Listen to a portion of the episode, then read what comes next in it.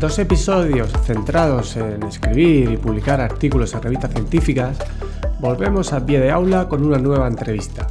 En esta ocasión tenemos como invitado a Cristian Negre, que es docente en primaria y secundaria en la Escola Pia de Calella en Cataluña. Es formador de docentes en gamificación y aprendizaje basado en juegos. Coautor del libro Desafío en el aula, un manual práctico para llevar los juegos de escape educativo a clase. También es autor del blog applejut.org. En la entrevista analizamos en primer lugar conceptos como gamificación, escape room, breakout, aprendizaje basado en juegos y serious game. Vemos los principales motivos o beneficios para utilizar un juego de escape educativo en el aula y especialmente hablamos de la importancia del trabajo en equipo y los procesos de motivación. Seguidamente, Cristian nos explica cómo se desarrolla un juego de escape educativo y nos regala numerosos consejos para diseñar nuestro propio juego. Antes de dar paso a la entrevista, te recuerdo que puedes seguir todas las novedades del blog y el podcast de EduHacky mediante la newsletter que envío de manera mensual, en la que además de incluir las novedades del blog y el podcast, comparto información sobre la enseñanza, el aprendizaje y la investigación en un mundo digital. Y si prefieres recibir estas novedades de manera más inmediata, también puedes unirte al canal de Telegram EduHacky. Podrás encontrar más información en las notas del episodio y en joseluisserrano.net. Y ahora sí, hablemos de jugar con Cristian Negre. Buen día, Cristian. Bienvenido al podcast. Buen día, ¿qué tal? Muy bien, pues a ver, vamos a comenzar. Primero cuéntanos quién eres y cómo llegaste a interesarte por la gamificación y los juegos de, escape educativos.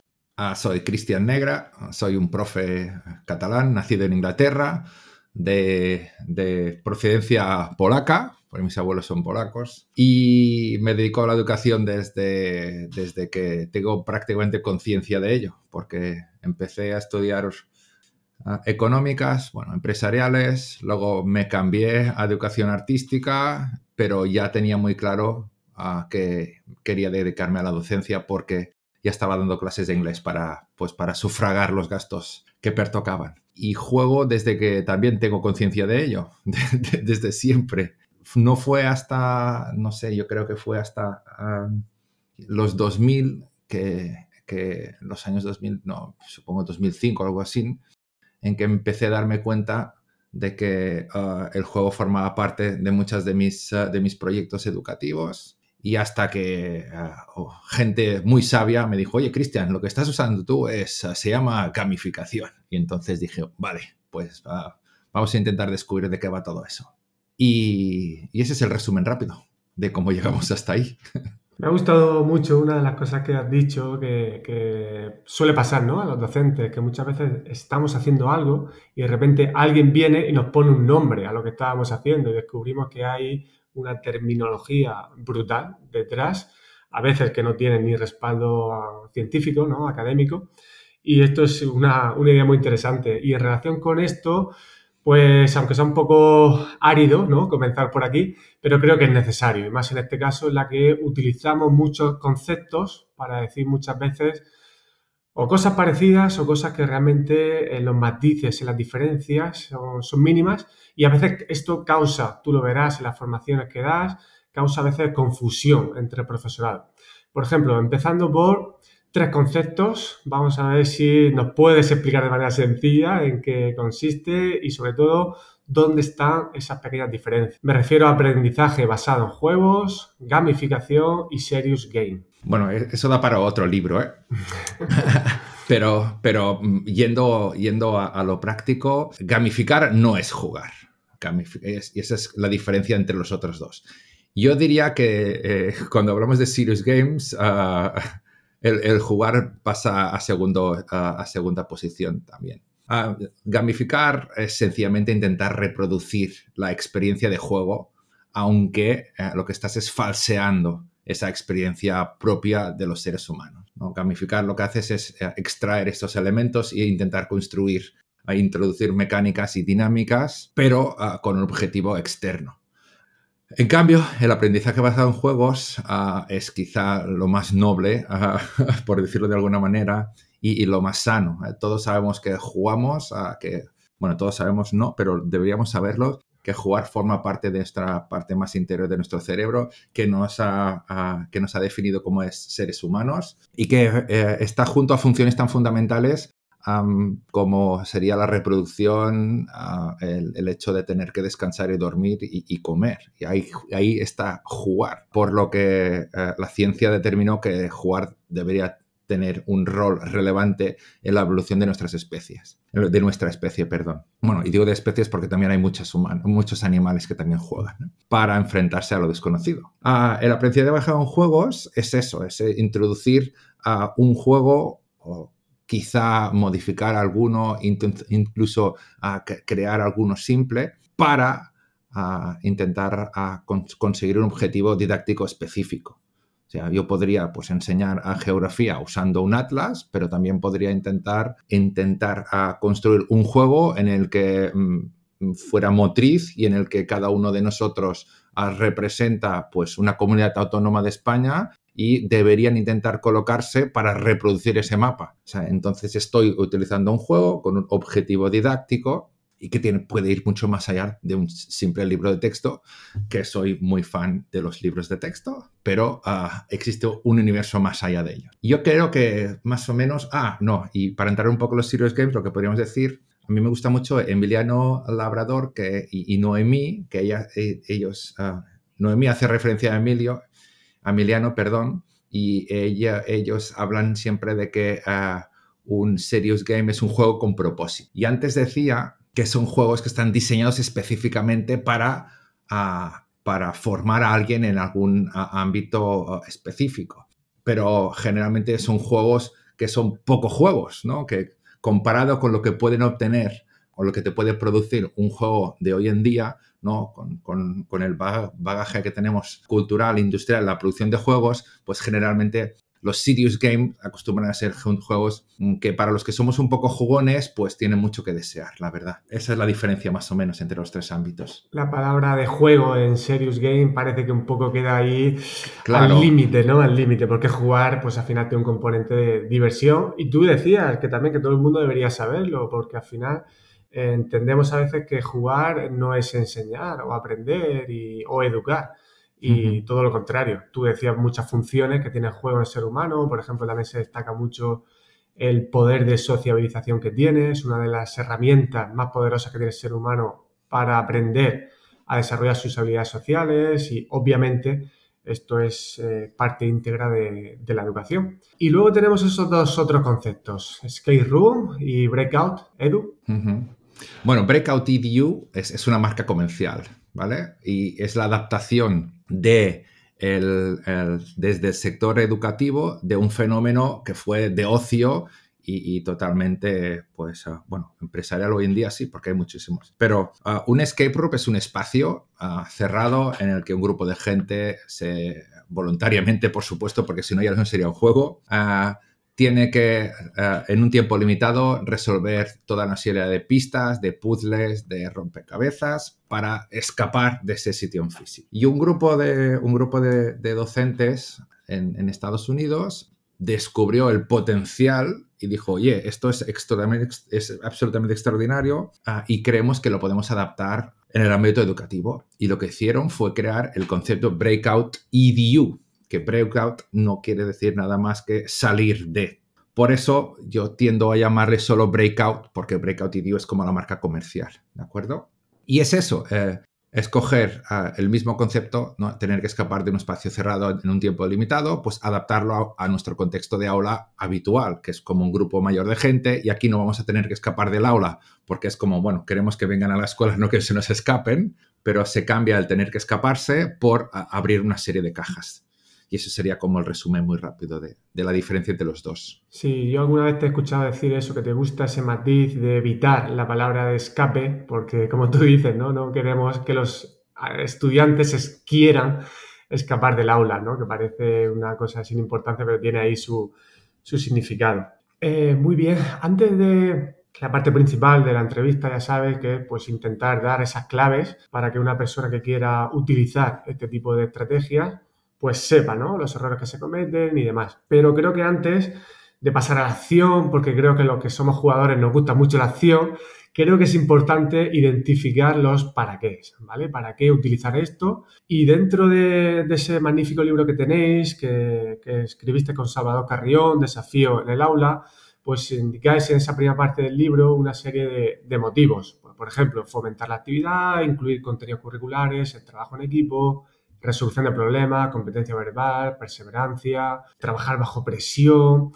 De todos estos, y según tu experiencia, tanto como jugador como docente, como formador, ¿qué dos motivos destacarías? Vale, yo creo que cambia bastante en, ah, según el contexto en el que los desarrolles. ¿vale? Yo he tenido la suerte de, estar trabajando en prácticamente todas las etapas educativas y, lo he podido probar con diferentes grupos, diferentes edades, incluso ah, con adultos y formando al, cuerpo docente. y, creo que cambia bastante tras estos años ya de experiencia y de aplicación, cuál puede ser el objetivo principal, ¿no? ¿Qué es, ¿Qué es lo que le sacas más rédito tras una experiencia de este tipo?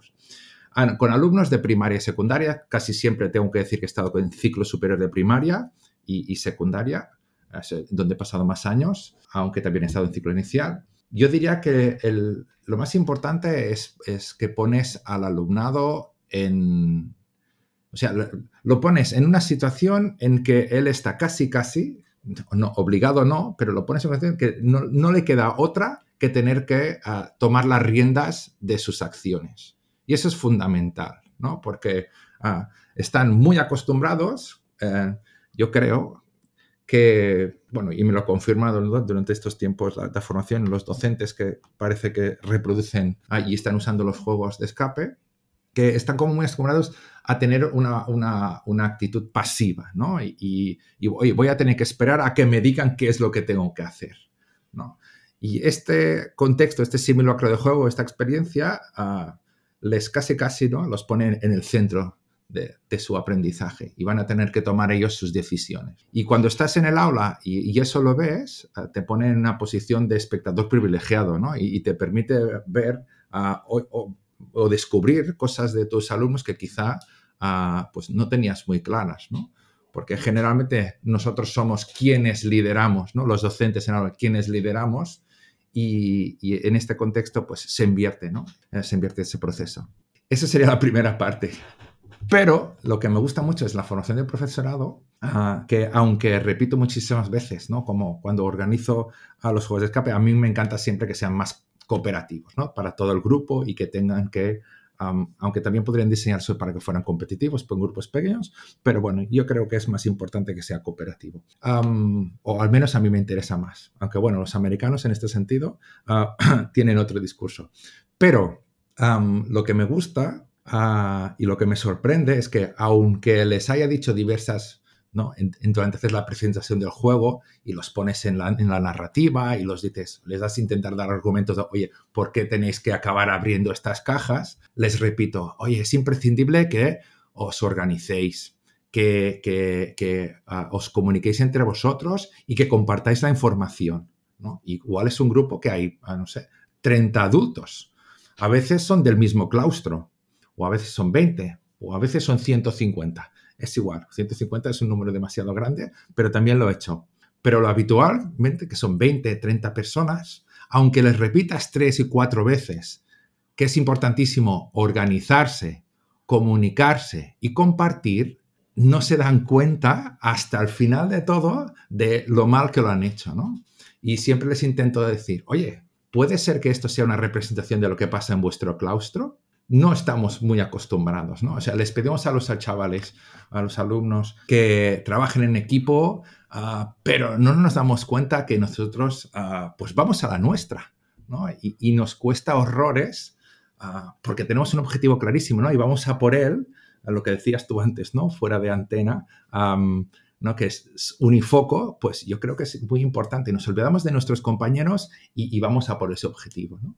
Y, eso es importante porque luego cuando haces la reflexión final, que creo que es muy importante, sobre todo después de los primeros juegos, de las primeras experiencias, oye, ¿cómo te has sentido? ¿Cómo ha funcionado? ¿Cómo crees que ha ido la experiencia? ¿no? Aparecen siempre estos temas. ¿no? Y uno, oye, es que, claro, como no nos explicábamos las cosas, pues claro, hemos tardado mucho y hemos tenido problemas y hemos tenido que plan, plan, plan, ¿no? Y son ellos mismos que se dan cuenta de, jolines, pues no lo estamos haciendo tan bien como creíamos. A mí me gusta mucho esta idea tan poderosa de cómo analizas el proceso en este tipo de estrategias y te lo he visto explicar en, algún vídeo en YouTube. Y es súper interesante porque parece que en este tipo de actividad ponemos el foco en esa meta, en esa recompensa, en ese incentivo. Y cuando tú vas haciendo mención de analizar, de pedir a esa persona que analice cómo ha trabajado, el grupo que incluso que ha ganado, cómo ha trabajado, porque muchas veces suele ganar el que mejor ha trabajado, a veces no, pues reflexionar sobre todo ese proceso realmente me parece algo fascinante. Supongo que habrás hecho muchas combinaciones, dependiendo si son docentes, si son estudiantes, habrás hecho muchas pruebas, pero sueles un poco eh, explicar cuál es la mejor forma de trabajar antes de, poner eh, una, primera, un primer juego de escape o los dejas y luego analizas para que hacerle ver que el proceso de trabajo no es el más adecuado si queremos trabajar de manera cooperativa? Mira, una de las cosas que supongo que también me has escuchado decir siempre es que, eh, el, bueno, siempre, eh, bueno, cuando lo digo, es que hay, hay, un salto abismal entre la primera vez que pasan por un, juego de escape y la segunda vez, ¿no? O sea, la curva de aprendizaje tras la primera experiencia sube eh, exponencialmente.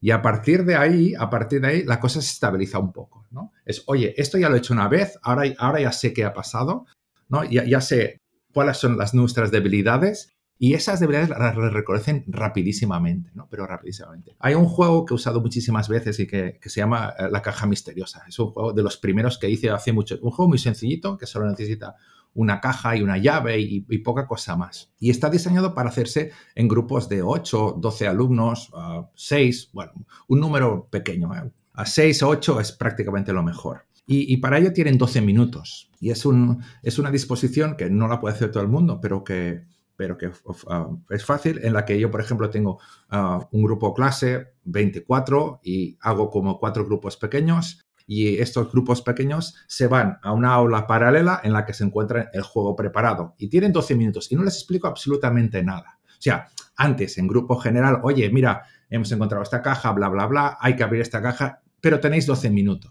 Y cuando entran en ese espacio, ah, se encuentran en la caja y a partir de ahí empiezan a, pues a, tomar sus decisiones y a desarrollar su estrategia, a plantear sus hipótesis y tirar para adelante. Cuando han pasado 12 minutos y vuelvo a entrar, a vuelvo a entrar, ah, les digo, oye chicos, ¿no? Y todos, oh, si no lo han conseguido, oh, qué desastre, qué desastre. A la que salen, a la que salen, yo entro, repongo, ¿no? Hago el reset, que se llama el juego, lo pongo todo para que entre el siguiente grupo. La mayoría de las veces, cuando vuelvo al grupo principal, están los cuatro, cinco, seis chavales que habían estado dentro, juntos, reunidos hablando y consensuando, oye, pero ¿qué hemos hecho mal? ¿Qué tenemos que hacer? ¿no? O sea, ellos mismos están dando la evaluación y, y, coevaluación porque saben que van a tener otra nueva opción a entrar tras el siguiente grupo. ¿no? O sea, e, eso es, es fundamental y, y súper importante. Sí, y además es interesante porque yo luego, por ejemplo, los estudiantes en la universidad veo lo mal que suelen trabajar en grupo. Les piden una tarea y entonces se ponen ya a resolver, eh, pues a leer, a repartir trabajo, eh, o a veces no se reparte, se ponen a intentar resolver lo pequeño y yo les digo, a ver, tenemos que planificar, ¿vale? Vamos a ver qué tenemos que hacer, la fecha, el rol de cada uno, a qué, qué cosa se nos da bien para hacer ese reparto en función de eso, o no, al contrario, qué cosa soy más débil y yo quiero aprovechar esta actividad. ¿Sabes? Esa falta de, planificación y como tú dices, a lo mejor en ese primer intento se lanza porque el tiempo, bueno, 12 minutos, no hay tiempo para planificar y esto no sé si ven Masterchef, pero muchas veces lo que sucede cuando se cocina bajo presión es que empiezan a coger los ingredientes pero eh, no han pensado el plato, ¿no? Entonces me gusta mucho esa, idea que, comentabas. y, lo que te, y lo que quiero añadir solo una cosa, ¿eh? que luego ah, estos mismos chavales que quizá no estén ya en el mismo grupo, pero les buenas, a mí no me gusta repetirlo muy a menudo. O sea, yo recomiendo como máximo dos o tres veces entre todo el curso. Eso es como mm, lo máximo, aunque muchas veces lo hago una vez y ya está, porque si ya vienen de cursos anteriores y lo han hecho, pero la siguiente vez O sea, ese, yo me he dado cuenta que esos chavales que han pasado por experiencia ya no empiezan como locos y se toman esa posición de, oye, a ver, vamos a, analizar el contexto, vamos a ver qué está pasando y entonces, ¿no? Esa pequeña fase de diseño, de planificación que tú estabas comentando, ya les queda un poco trucido. Por supuesto, esto no es general, ni es fantástico, ni va a salvar el universo, pero creo que es una manera muy práctica ah, de intentar implementar pues, ah, esta necesidad, ¿no? que es el diseño planificación fundamental. A mí me gusta mucho esa idea, porque ya te digo, yo por ejemplo con mis estudiantes, que son futuros maestros de primaria, pues la importancia de planificar y más cada vez, ¿no? Que parece que vamos todo a salto de mata, ¿no? Y, para este año estoy pensando introducir esa, ese juego de escape muy al inicio de la asignatura para trabajar eso, el trabajo en equipo, la importancia de la planificación, más allá de los contenidos que pueda abordar, que en este caso me va a interesar menos, pero agarrarme a, a ese motivo la verdad es que me suele gustar. Yo cuando hice una revisión teórica sobre estos temas, bueno, a ver lo que hay publicado, ¿no? A ver qué hay, qué hay a nivel de artículos y tal, pues de manera específica hay poca cosa, la verdad. Cuando te pones a rascar estudios rigurosos y demás, pues eh, no encontramos grandes motivos que podamos decir con estudios que están avalados. Aquí, como suele pasar, muchas veces la experiencia va muy por delante de lo que dice la investigación. Pero hay uno de los motivos que se trabaja y que me encanta mucho como lo, abordáis en el libro, porque lo hacéis de, una manera muy resumida, dos, tres páginas, pero realmente me gusta mucho cómo lo hacéis, ¿no? Con preguntas, con, con mitos, y es en relación con el papel de la motivación. Yo aquí siempre, eh, cuando me acerqué a este mundo, pues empecé a pensar, a ver, si es que esto es como pensar mucho en el incentivo, en el refuerzo, en esa motivación extrínseca, que muchas veces en algunos estudios indica que puede reducir al que ya está motivado de manera intrínseca, que sabemos que es el tipo de motivación que más está relacionado con el aprendizaje y con ese motivo de logro y eso es el tipo de motivación que más nos interesa. Aunque hay matices con esto, ¿no? Es decir, yo tampoco creo, y los estudios también lo dicen, que haya que fomentar exclusivamente la motivación intrínseca. En relación con este tema de la motivación, eh, ¿qué consejo darías para poder beneficiarnos de los incentivos que hay en este tipo de actividades y no perjudicar en ningún tipo de motivación? Eh, em, aquí esta pregunta salva, la disfrutaría muchísimo, pero voy a intentar dar lo mejor de mí. yo creo que aquí el sentido común es, ah, lo que debería, ah, debería ah, predominar, ¿eh? Aunque yo sea un apasionado de, un contenido específico, ¿no? Y, sea, y sea como muy pasional y sea capaz, es poco probable que nuestros alumnados sientan la misma pasión. Ah, tienen, tienen muchísimos intereses más allá de, nuestros saberes, ¿no? Por lo que esperar que su motivación intrínseca, perdón, aparezca mm, sencillamente porque nosotros nos apasiona, es quizá un poco iluso. ¿ah? Aunque, por supuesto, nuestra pasión es nuestra mejor arma para poderles intentar ah, ah, transferir, aunque no me gusta nada esa palabra, pero transferir nuestro conocimiento. Por lo que un poquito de motivación extrínseca, un poquito en dosis ah, muy controladas, yo creo que es beneficioso. Yo creo.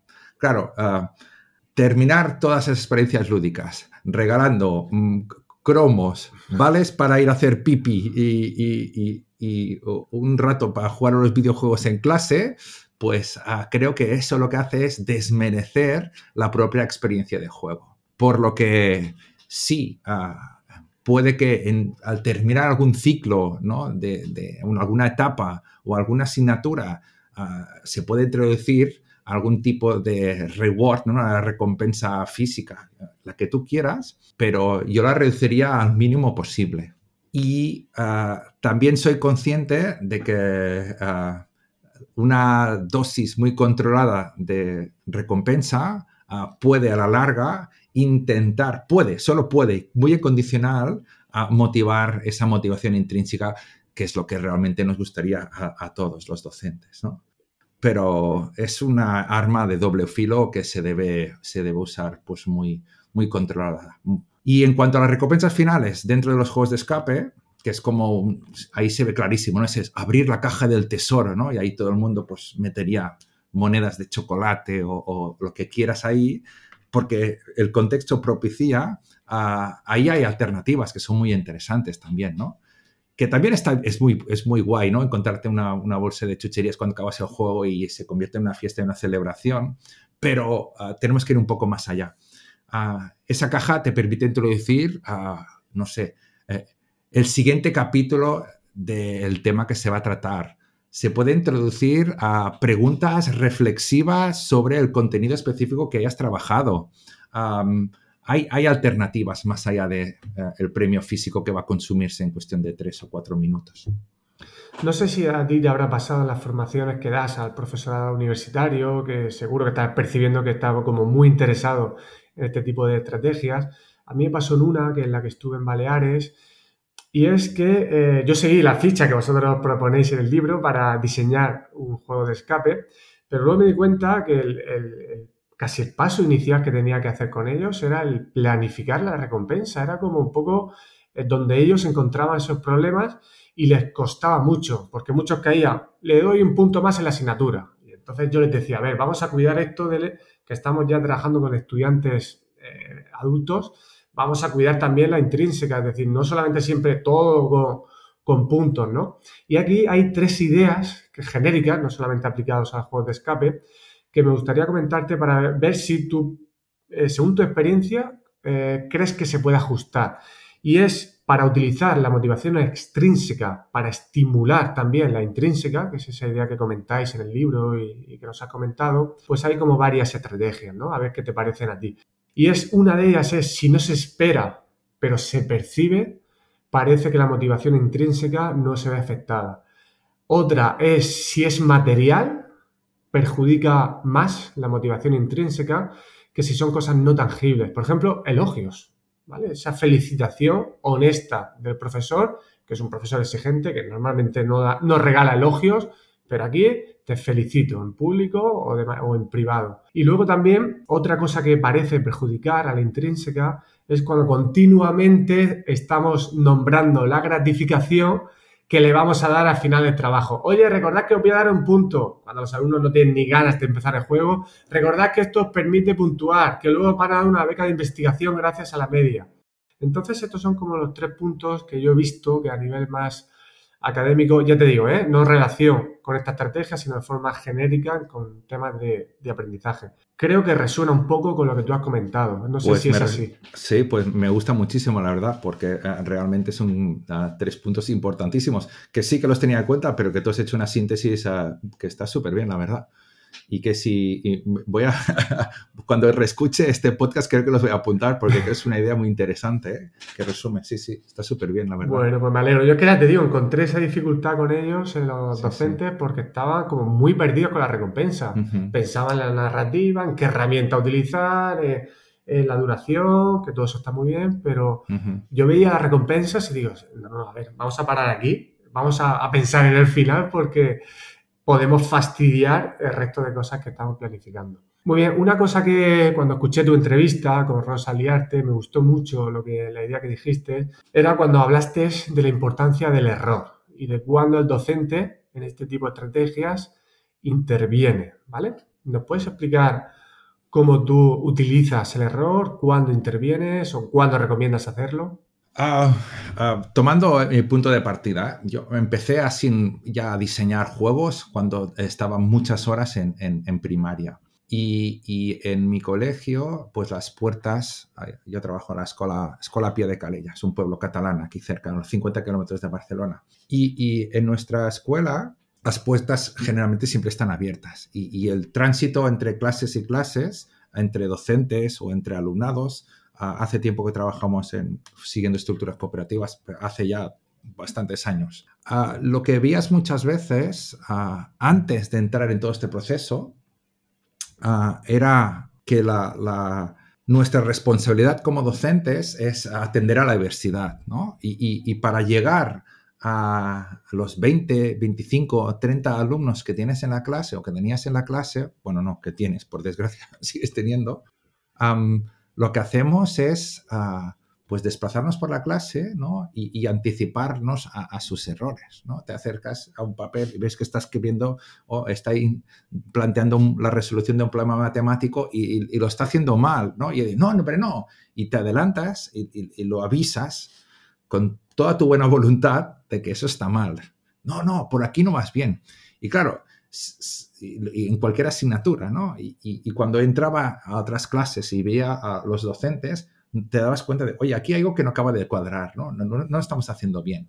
Claro, si, tú no eres, si tú no te das cuenta del error, que es lo que pasa en los juegos de escape, ¿no? Oye, ah, no hemos tenido éxito, ¿no? Y esos, ellos mismos que se agrupaban fuera del aula y estaban decidiendo y discutiendo qué habíamos hecho bien y qué habíamos hecho mal y planeaban la posible solución para la siguiente oportunidad, ese escenario no acostumbra a pasar o no acostumbraba a pasar en, en las aulas, ¿no? O sea, eh, ellos no, no, se dan cuenta del error, por lo que no pueden, eh, realmente no pueden eh, ordenar sus ideas y, darle una solución. Sencillamente, pues, por eso, por lo de la automación, ¿no? quizás los chavales están pensando en, no sé, en la patrulla canina o en, yo que sé, un Pokémon o, en Fortnite o lo que quieras tú, ¿no? lo que sea, lo que sea. Y los problemas de matemáticas, pues mira, están ahí, están bien, pero no, no, es, no es su pasión. Por lo que si les dice el profesor o la profesora que lo hagan así, lo van a hacer y ya está. Pero no van a ser conscientes realmente del error. y, eso creo que es, ¿no? Y, lo que te permiten los juegos de escape es, eso, ¿no? Lo que decía antes, de, desde la perspectiva del, espectador privilegiado, en la que ves al grupo, clase, ¿no? Que está intentando ah, interactuar con los, mecanismos que tú has planteado, que con, en teoría con los contenidos que tú quieres que trabajen, te das cuenta de que no recurren a ti hasta que realmente no han agotado sus posibilidades. Porque yo uso una cosa que es súper simple, que son tarjetas de ayuda, hint cards, ¿no? Y les digo, son tarjetas de cartón, ¿eh? de, papel, a veces son cartas de naipes, ¿eh? Y las pongo pegadas en generalmente y les digo, oye chicos, no os preocupéis, yo estoy aquí para echaros un cable. Tenéis tres opciones, cuatro opciones, las que quieras. Pero se, tenéis que saber que si las consuméis, pues vais a tener, pues no sé, mm, a veces es penalización de tiempo o a veces nada. Solo les digo, oye, tenéis cuatro oportunidades.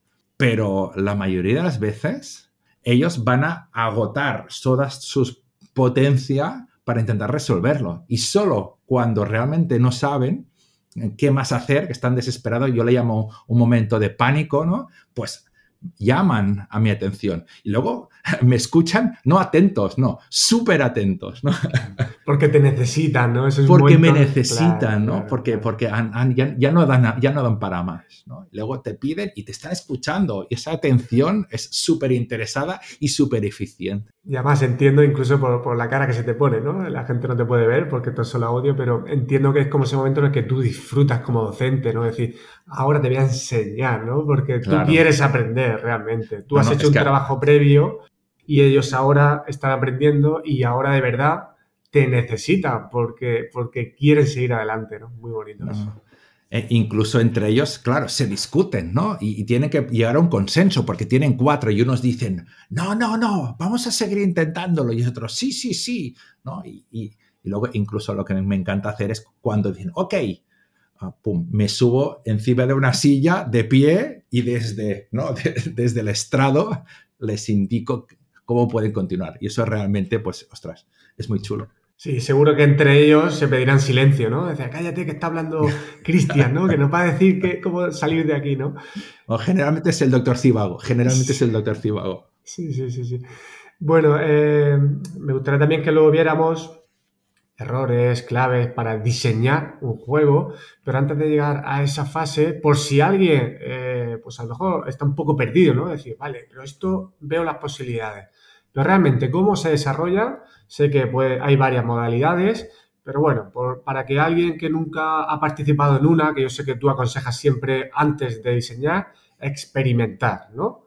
O sea, tú como participante. Pero incluso alguien que todavía no haya participado, eh, ¿cómo le puedes explicar cuál es el desarrollo, si de forma breve, de un juego de escape educativo? Es decir, ¿cómo se arranca? ¿Con una eso que es la narrativa, los retos, la recompensa, todo eso cómo va de manera secuencial, organizado? ya te digo, en, una, en un juego de escape educativo, como por así decirlo, estándar. Vale, pero desde la perspectiva del jugador o de la perspectiva del docente. O sea, como docente, como docente, es decir, ¿cómo empieza todo? ¿Tú qué haces como docente para iniciar ya la actividad una vez que la tienes preparada?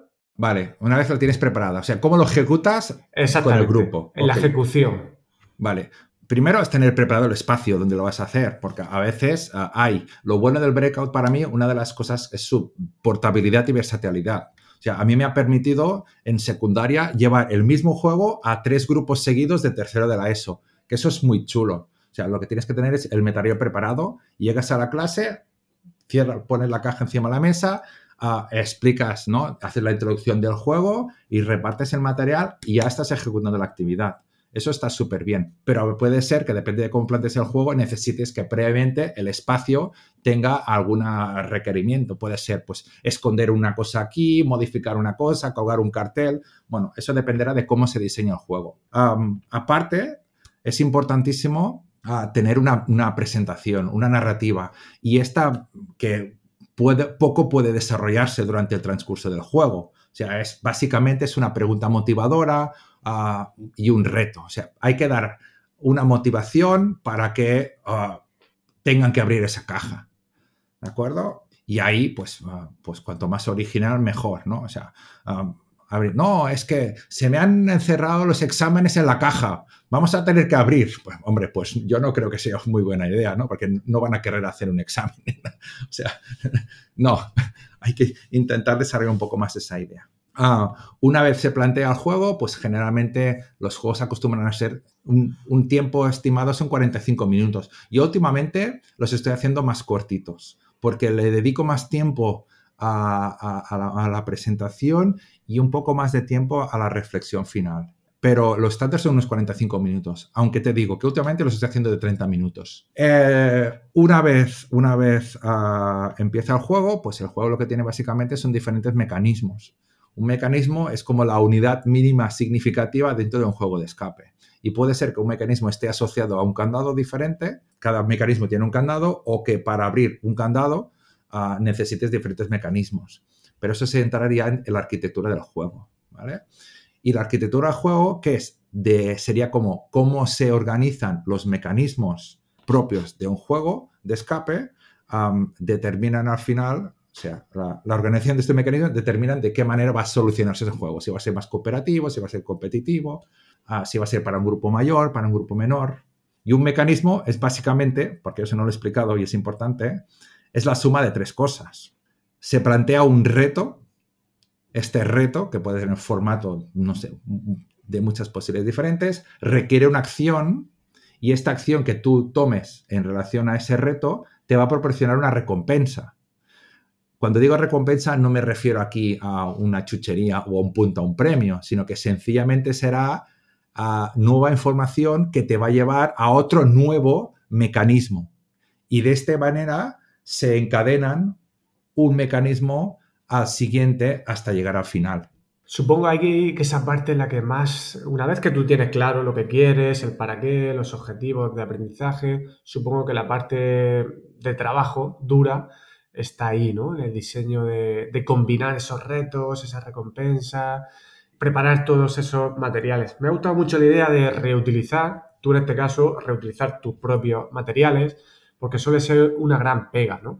Yo recuerdo cuando hicimos una skate room presencial aquí en la universidad, que nos ayudó a diseñar, la, la, montó prácticamente él, eh, todo lo que es la, narrativa, el escenario, eh, chico se llama, está haciendo su tesis doctoral con nosotros aquí, Pedro Antonio García, y ya me sacó un librito sobre, sobre estos asuntos. Y yo cuando vi la puesta en escena, yo dije, esto es una locura, esto no, esto no es rentable, ¿no? Porque el nivel de preparación que te lleva esto para lo que luego te da, que puede ser mucho, pero el nivel de preparación es tan alto que está descompensado. Y esa parte de reutilizar tanto lo tuyo como lo que han hecho otros, creo que es algo importante, ¿no? Pero ¿has utilizado también como estrategia o, la recomiendas que los propios estudiantes contribuyan en el diseño de, una, de un juego de escape, por lo menos al principio, para que el docente pues tampoco se sienta solo, ¿no? Decir, es que esto me abruma, ¿no? Pues oye, pues aprovecha la creatividad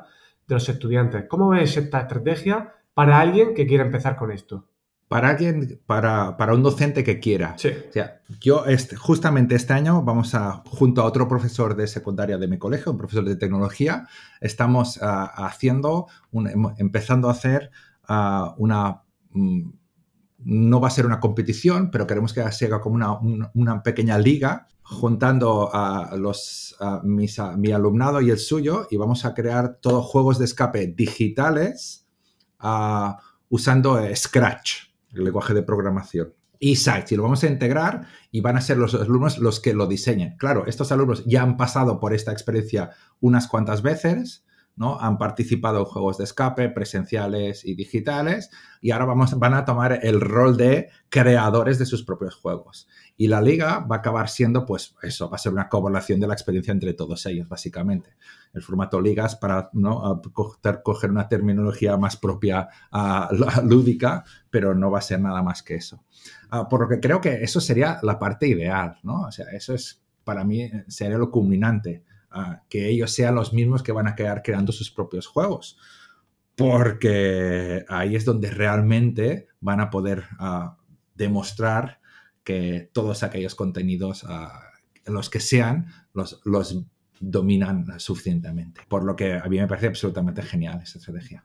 ¿Y consejos? ¿Más consejos que puedas dar a alguien que quiera diseñar? Porque yo creo que reutilizar, ver los ejemplos, por ejemplo, que ponéis en el libro, pues es genial, pero yo creo que eh, esto es una es un sí. continuo, ¿no? De dar paso. Creo que al final tenemos que ser capaces de ser eh, creadores de nuestros contenidos porque van a estar personalizados a nuestro contexto. ¿Algún claro. consejo más que darías a alguien que quiere diseñar? Sabemos que primero hay que experimentar, ver otros ejemplos. ¿Qué? Start, start small. Es empezar, empezar con pocas cosas. Yo me acuerdo, es que siempre, quizá ya me has escuchado decirlo, pero es que es, es fundamental. ¿eh? Yo me acuerdo cuando descubrí eh, a la gente de Breakout EDU y me puse en contacto con ellos y les dije, oye, me tenéis que mandar una caja de estas, que estoy como alucinado con lo que estáis haciendo. Uh, no estamos preparados. Bueno, tras negociaciones y tal, me ayudaron a crear aquí un, un contenido similar. Y cuando tuve todo el contenido, las herramientas que no, no, había visto en mi vida, ¿no? Ahora el, el, el, HASP, la herramienta de cierres en la que puedes poner diferentes condados, que es una, es un, un, una, una, herramienta industrial de protección, ¿no? Eh, para los trabajadores que están trabajando en, en, grandes máquinas y que arriesgan sus vidas, ¿eh? Pues esa sencilla pieza, que ahora es como muy actual, en ese momento para mí fue, ¿pero esto para qué sirve? Bueno, total, cuando tuve todo el material, uh, me lancé, me lancé. Y, y estuve semanas semanas probando esto cómo lo voy a usar, pam, tengo, eh, tengo bocetos, aún tengo guardados los bocetos a manos, ¿no? De la estructura de la composición. Y, tuve muchísima suerte, porque cuando llevé el juego al aula, fue mal, pero lo, consiguieron acabar. pero fue, fue mal, porque era demasiado largo, demasiado difícil, uh, muchas, muchos de, la, de los mensajes no se entendían correctamente, en mi cabeza todo funcionaba a la perfección. Era absolutamente increíble, ¿no? Pero me desbordé y me precipité. Por lo que... Y, eso generó, generó, uh, generó inseguridad a mis alumnos y sobre todo me, generó uh, inseguridad a mí. Porque tras todas las horas que dediqué, podía haber dicho, oye, uh, Cristian, eh, esto es un desastre. Has estado semanas y semanas trabajando en esto y ha ido mal. Eh, en resumen, se acabó el juego, ¿eh? pero fue un desastre de juego. Claro, uh, porque soy como soy y, dije, no, no, reconozco mi error y creo que hay que seguir trabajando, pero podría haber dicho, esto es una, eso es una, y porque además me había gastado una pasta en todos los materiales, por supuesto, ¿eh? pero podría haber dicho, no, no, esto no lo voy a usar nunca más porque es un desastre. Por lo que siempre recomiendo eso, pues empezar con una caja sencillita y probar, probar, o sea, el testing es importantísimo pero fundamental. O sea, si lo vas a llevar una vez, uh, antes pruébalo, aunque sea con, ¿no? Pues aquí mis hijos y amigos y familia han pasado todos por, por muchos de juegos antes de que vayan a mis aulas. Ahora ya llegado un punto que más o menos pues puedo tomar el riesgo de, de, de probar, ¿no? Y porque ya vas adquiriendo tablas ¿no? y experiencia y, bueno, pues eres capaz de solventar algunos problemas. Pero sobre todo, start small, es comenzar con una cajita sencillita, siéntete cómodo, que tus alumnos también disfruten de la experiencia y te van a pedir más. Es que te van a pedir más. Y tú, con la tranquilidad y la satisfacción de haberlo hecho una vez, te vas a sentir cómodo y vas a decir, bueno, pues voy a comprar otra cosilla. Y te gastas tus 4 o 5 euros y lo añades a tu estructura y vas creciendo, ¿no? Como todo, como siempre. A mí me encantan esos dos consejos porque yo creo que se puede aplicar a, muchísimas cosas cuando queremos hacer algo nuevo. Pues dar esos primeros pasitos y ese testeo continuo.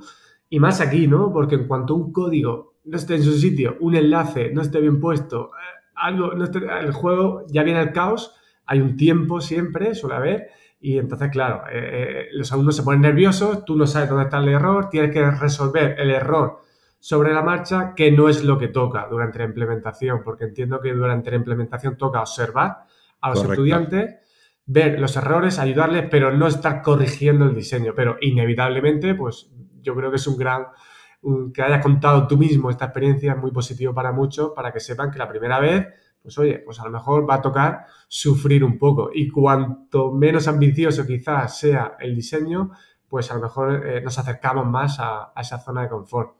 Hay un recurso que me encanta que, y que creo que, es importante que lo, que mencionemos, que es esa guía definitiva en un formato en Google Doc, que es maravillosa porque hay muchos ejemplos, hay muchas herramientas.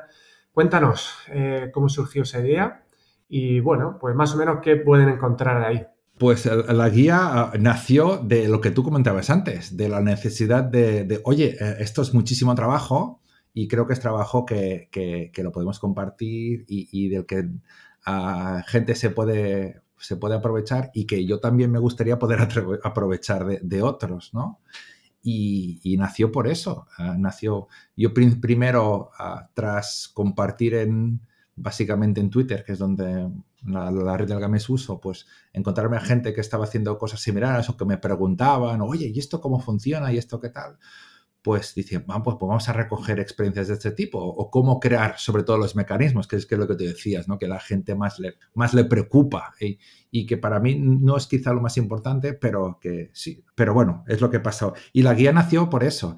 Y, cuando yo publiqué la primera, mm, la primera versión, que era como muy reducida y había básicamente mis cuatro cosillas y las herramientas que yo utilizaba para diseñar mis mecanismos, me encontré que, Javier Espinosa ya había publicado un documento, que era un PDF, que también recogía algunas de las mismas cosas, y, lo que hice fue cogerlas de Javier, y Javier, oye, ¿qué voy a hacer esto? Y lo unimos, y desde entonces, pues yo, yo hago más o menos la, tarea de, de curador, o sea, lo que intento es que todos los enlaces estén funcionando. Hay mucha gente súper amable que cuando hay alguna cosa que no funciona o que ha dejado de, pues de, estar operativos me deja un comentario o gente que propone contenidos nuevos y con la tontería pues ya veis, hay creo que son 10 páginas o 11 de experiencias de juegos. La última cosa que hice este verano fue...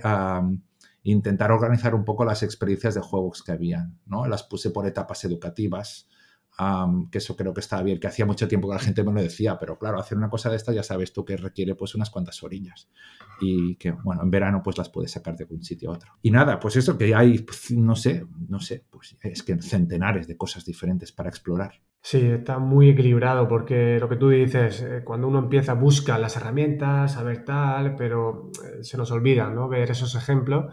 A mí me encanta que esté organizado por etapas educativas y, detrás se nota que trabajo. Es decir, parece que un Google compartido, un Google Doc es lo pones y la gente lo crea, pero no, ahí hay un trabajo de que funcionen los enlaces, de organizar. Seguramente cuando acumules más información, a lo mejor ya te replanteas la organización.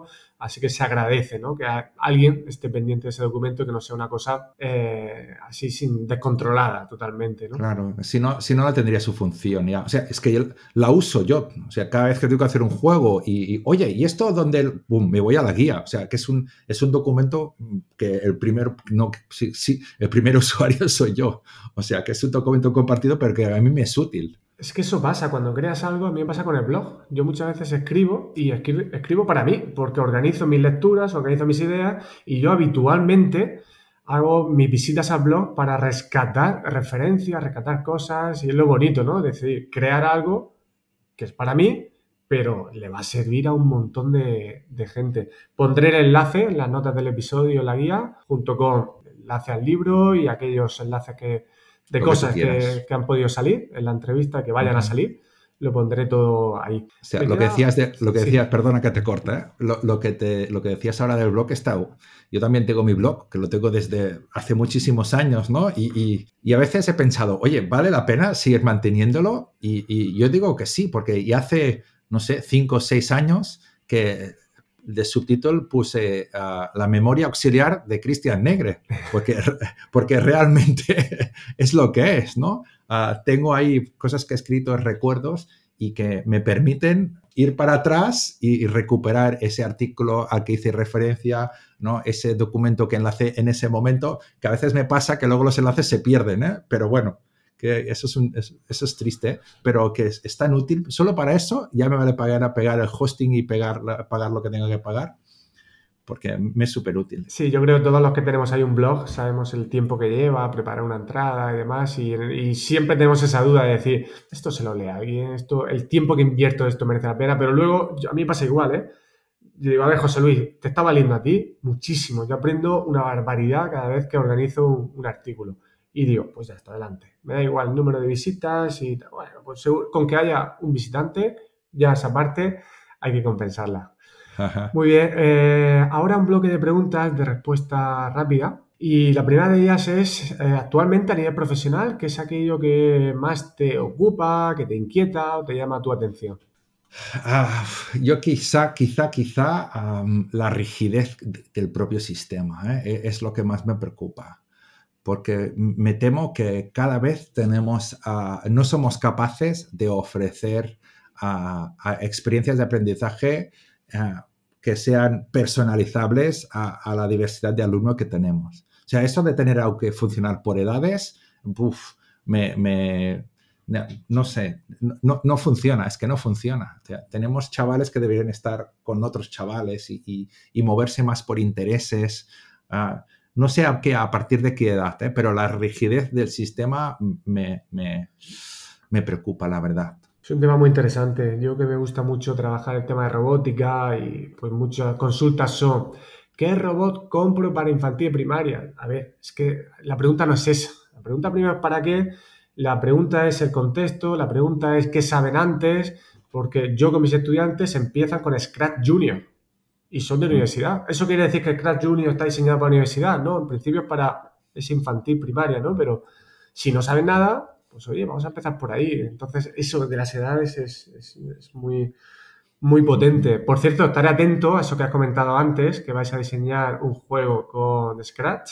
Juegos, juegos, juegos. Bueno, si quedan en abierto. cada, cada, grupo va a diseñar. Bueno, vamos a intentar. No sé, es la primera vez que lo hacemos. Vamos a ver cómo lo hacemos. Seguro que si no te preocupes, que si que ah, se haga bien o se haga mal, acostumbramos, yo personalmente aprendo más de los errores que de los éxitos, por lo que me gusta compartir.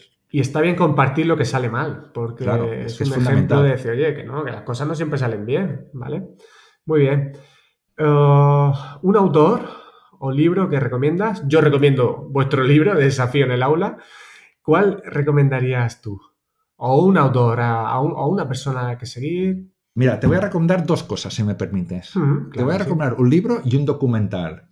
El, libro que, te, eh, que, os voy a recomendar es un, un, libro que iba a recomendar en la última entrevista que hice con, ah, con ah, José David y, David Santos del, del, podcast de Google Edu Podcast, pero que como me engancharon, ah, al fin, no me acordaba ni del autor ni del título porque soy un desastre y, y no apareció. Pero es esto, se llama, es un libro de Alfonso Cornella Ahí lo estoy enseñando a cámara, pero claro, por supuesto, no va a servir para nada. ¿eh?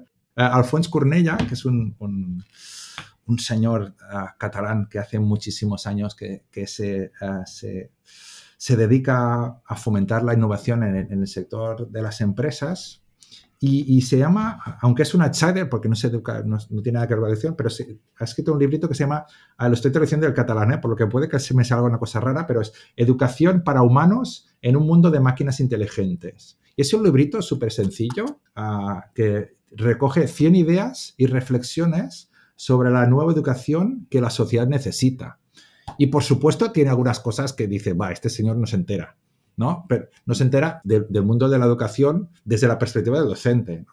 Pero ah, tiene cosas ah, absolutamente extraordinarias, reales. O sea, no es un futurólogo que te está hablando de qué pasará dentro de... Tiene una previsión del futuro, pero te pone ejemplos de cosas reales que están pasando ya, ¿no? Y, cómo pueden afectar, intervenir o cómo pueden mezclarse en la educación por lo que a mí me gustó mucho. Parece que José, José David ah, también le gustó mucho, lo encontró muy interesante. Y ante la tendencia esta distópica y apocalíptica que tenemos del futuro, pues creo que es una lectura que no tiene nada de literatura, no, no, es, no, es, no vas a disfrutar no, de, de los textos porque es súper, súper funcional y directo, pero introduce esas ideas que pueden ser súper interesantes, creo yo. Oye, me encanta, me encanta la idea. Y la segunda es un documental que vi hace una semana o así en, la tele autonómica catalana. Es francés y se llama The Main en castellano, que veo que lo han traducido, se llama Todos podemos cambiar el mundo mañana. Y aunque es de principios de, creo que es del 2005, o de, sí, 2005, creo que sí, o 2015, perdón, creo que es del 2015. Bueno, es igual, o ah, hace un poco también lo mismo que el libro, porque es un documental que te plantea ah, cosas que están pasando ahora, pero que pueden dar respuesta a grandes problemas a, los que nos enfrentamos como sociedad global, desde una perspectiva económica, cultural, desde la educación, ah, desde la industria y la agricultura súper interesante. Se llama uh, Mind en francés, El Mañana en castellano. Y te querría decir los, los directores, pero no, no, no, no bueno, lo tendría que buscar y ahora vamos a perder tiempo. Pondré los enlaces en las notas del episodio y nada, se puede Si tengo algún problema en la localización, que va a ser raro, pues te, te escribiré. Pues me gustan mucho estas recomendaciones porque intuyo que te pasa como a muchos, ¿no? Que, de nosotros, ¿no? Que, que llega un momento que necesitas leer cosas que pueden afectar a la educación, pero desde gente, desde especialidades que no son propias de la educación. Y evidentemente vemos colada, pues se, nota que es de fuera, pero luego de repente vemos ¡ah! ideas te decir, es que la educación está con, conectada con tantas cosas que a veces si leemos solamente a la gente que estamos dentro, es que no estamos entendiendo dónde está ubicada. Así que me gustan mucho las, las sugerencias. Claro, es lo que te decía antes, ¿no? De la rigidez del sistema. Estamos, ¿no? Estamos acostumbrados a vernos a nosotros mismos y creo que tienen que venir de fuera y darnos un buen ajeitone. Oye, está pasando cosas fuera. Es así, es así. Y para finalizar, ¿dónde te pueden encontrar? Eh, si usas redes sociales, web, correo electrónico, lo que quieras. Ah, pues tengo mi blog personal que es applejux.org. Applejux es a p p l e j u x.org y el mismo nick Apple Jux, que es zumo de manzana, pero mal escrito, es un nick de mi adolescencia gamer, pues ahí está y aún lo mantengo. Ah, y tengo 46 tacos. Mm, y uso el mismo nick en, Twitter y Instagram y Facebook, y aunque la que uso es, eh, y la que tengo relación y es Twitter, o sea que es como mi preferida en todo caso. Pero bueno, que hay opciones de contacto ahí en mi blog y ahí veréis mis, mis cosillas. Pues muchas gracias, Cristian. Lo vamos a, dejar aquí. Podríamos continuar con muchas más preguntas de las que sabes que me hubiera gustado hacerte. Pero bueno, lo dejamos, lo dejamos aquí ya. Te agradezco, tal y como te he dicho fuera de, micro, que participes en el podcast de DuHacking por dos motivos. Porque es un proyecto que está iniciándose y eh, cuando colaboramos con algo que ya está lanzado, pues es más fácil, ¿no? Pero colaborar con cosas que están iniciándose, pues eh, da mucho más valor y dice mucho de ti. Y además porque no los conocíamos. Así que de, corazón, muchísimas gracias por, tu tiempo. Espero que puedas volver más eh, en más ocasiones al, podcast porque se me han quedado varias cosas que te quería preguntar. Así que nada, muchísimas gracias de corazón. Muchísimas gracias a ti, muchísimas gracias a todos los que escucháis, que tengáis buenas fiestas y sobre todo salud y buena suerte. Muchas gracias. Adeu. Adeu, adeu. Si te ha parecido interesante este episodio, te agradezco que lo compartas de la manera que consideres más acertada. Te adelanto que el próximo 9 de enero publicaré una nueva entrevista del podcast. En este caso el invitado es Dani Sanz, de Juegos Robótica. Y como no puede ser de otra manera, hablaremos de la robótica educativa. Sin más, me despido de ti. Muchas gracias por escuchar este episodio y por seguir el podcast de EduHacking. Cuídate mucho y hasta dentro de dos semanas.